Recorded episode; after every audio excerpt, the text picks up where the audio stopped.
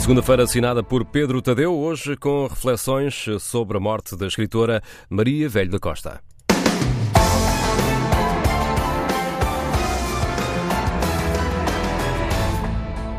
Definir a escritora Maria Velho da Costa, como vi fazer este fim de semana, pela participação com Maria Teresa Horta e Maria Isabel Barreno na escrita do livro Novas Cartas Portuguesas, lançado em 1972, é um elogio, mas pode ser uma injustiça.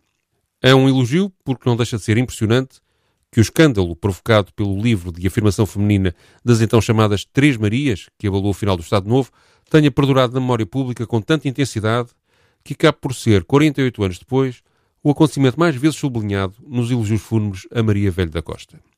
É uma injustiça, porque a repetição e o acentuar do impacto das novas cartas portuguesas, que por desafiarem as convenções jurídicas e morais da época acabariam por ser proibidas e levar as autoras a tribunal, secundarizam involuntariamente, estou certo, uma obra literária extensa, permeada, arriscada, complexa, densa, onde os textos inspirados nas letras portuguesas do século XVII, supostamente escritas pela freira Mariana Alcoforado, acabam por ser uma espécie de pré-história da história completa da carreira da escritora.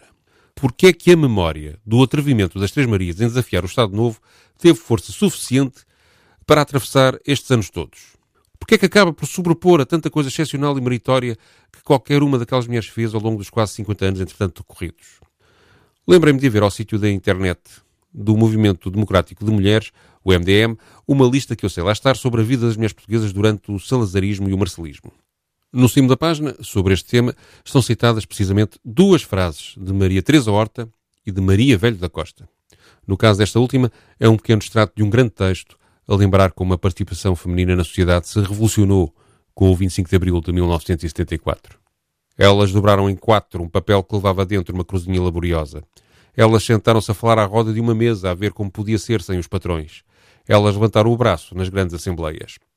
Como é que elas, as mulheres portuguesas, viviam antes do Dia da Liberdade?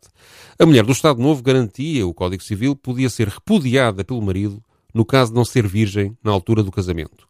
A lei permitia que o marido pudesse proibir a mulher de trabalhar fora de casa. A mulher não podia exercer o comércio sem autorização do marido.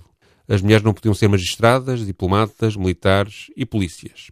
O marido tinha o direito de abrir a correspondência da mulher. Certas profissões ditas femininas implicavam a limitação de direitos. Por exemplo, uma enfermeira ou uma hospedeira do ar não podiam casar. O casamento católico era indissolúvel, o divórcio proibido. A mulher não tinha o direito de tomar contraceptivos orais contra a vontade do marido. Este era, aliás, um dos raros fundamentos para divórcio ou separação legal. O Código Penal permitia ao marido matar a mulher se ela fosse apanhada em flagrante adultério e a filha em flagrante corrupção, sofrendo apenas um desterro de seis meses. A mulher tinha legalmente o domicílio do marido e era obrigada a residir com ele. Até 1969, a mulher não podia viajar para o estrangeiro sem autorização do marido. Mães solteiras não tinham qualquer proteção da lei. Até 1968, as mulheres só podiam votar quando fossem chefes de família e quase só o podiam ser em caso de viuvez se possuíssem curso médio superior e apenas para as juntas de freguesia, tendo de apresentar atestado de idoneidade moral. Este era o mundo que as jovens Três Marias encontraram quando nasceram, um mundo de homens oprimidos pelo Estado. Mas onde até estes oprimidos tinham autorização desse mesmo Estado para oprimir as mulheres com que viviam.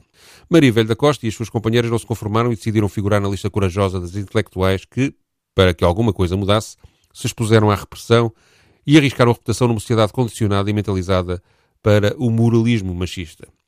E fizeram tão bem que ainda hoje achamos, se calhar injustamente, ter sido esse ato criativo, literário, de desafio, de coragem, de libertação, a coisa mais importante das suas brilhantes vidas.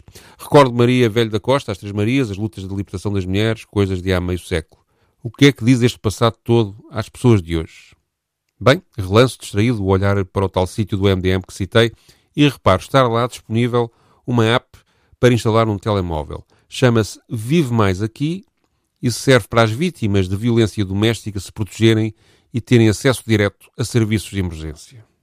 Pois é, afinal ainda falta muito tempo para chegarmos ao dia da libertação da mulher.